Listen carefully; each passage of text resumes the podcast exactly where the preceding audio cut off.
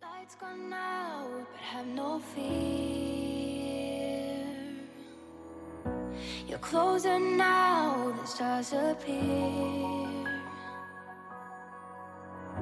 We climb so high, a hundred. 嗨，各位小伙伴，大家早上好，我是瑶瑶老师，欢迎来到今天这一期的英语口语每日养成。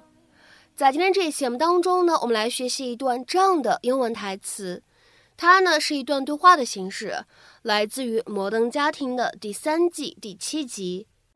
那么首先呢，按照惯例，我们先来听一下这样一段对话。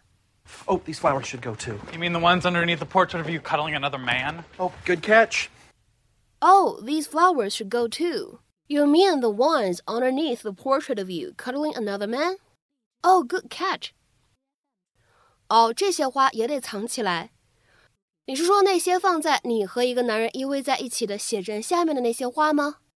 哈，眼睛真尖。Oh, these flowers should go too. You mean the ones underneath the portrait of you cuddling another man? Oh, good catch. Oh, these flowers should go too. You mean the ones underneath the portrait of you cuddling another man?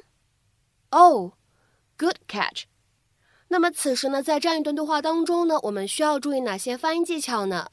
首先呢，我们来看一下第一个句子。那么这个时候呢，我们观察一下 should go 放在一起呢，我们可以有一个非常典型的失去爆破的处理。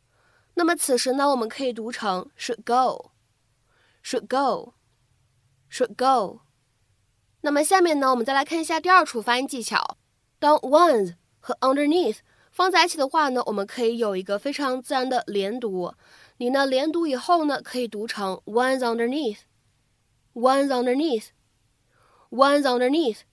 再往后面看 portrait of，那么这样的两个单词呢，我们放在一起可以做一个连读，而且呢，在美式发音当中，此时连读之后呢，还会形成一个 flap t，美式发音当中呢所独有的闪音。那么此时呢，这样的两个单词我们放在一起呢，可以读成 portrait of，portrait of。然后呢，我们再来看一下，在第三句话当中呢存在的发音技巧。当 good 和 catch 放在一起的话呢，我们其实可以有一个非常典型的失去爆破的处理。那么此时呢，我们可以读成 good catch，good catch，good catch。How'd it go, Heartbreaker? That is one classy lady, which is why I couldn't tell her. What? What? I just couldn't do it on the phone. She seems so excited to hear from me, and I'm very bad at disappointing people, Mitchell. Not all people. Mama was right when she said my charm was like a wild stallion. If not properly bridled, it'll bust down a barn. Okay, you want to get rid of your girlfriend? Tell her that story. Maybe I will when she comes over. She's coming over.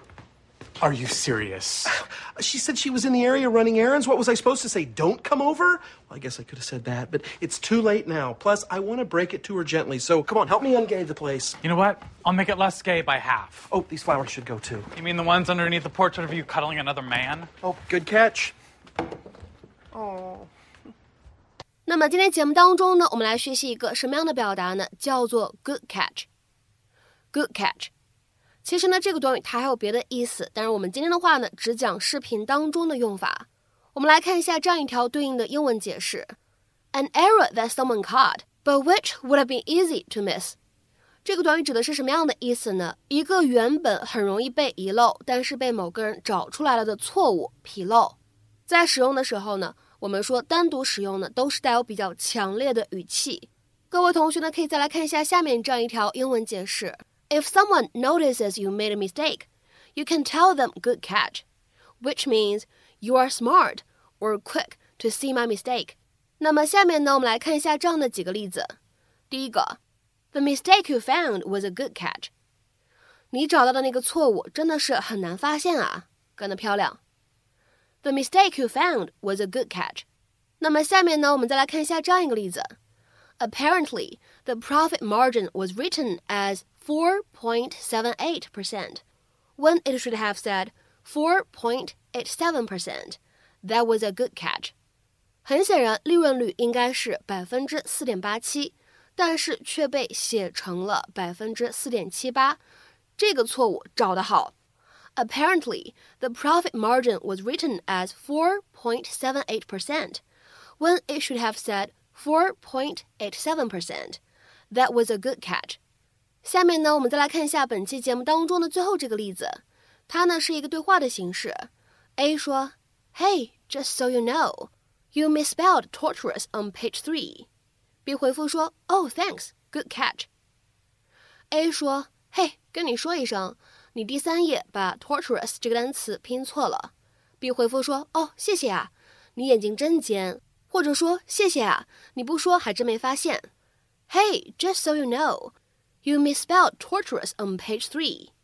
Oh, thanks, good catch. 那么在今天节目的末尾呢，请各位同学尝试翻译以下句子，并留言在文章的留言区。此时呢，依旧是一个对话的形式。第一个人他说：“你第二页的大学名字拼错了。”另外一个人回复说：“哈，你不说还真没发现。”第一个人说：“你第二页的大学名字拼错了。”另外一个人回复说：“哈，你不说还真没发现。”那么这样一个看似非常简短的对话，应该如何去使用我们刚刚讲解过的短语 “good catch” 去造句呢？期待各位同学的踊跃发言。我们今天这期节目的分享呢，就先到这里，See you。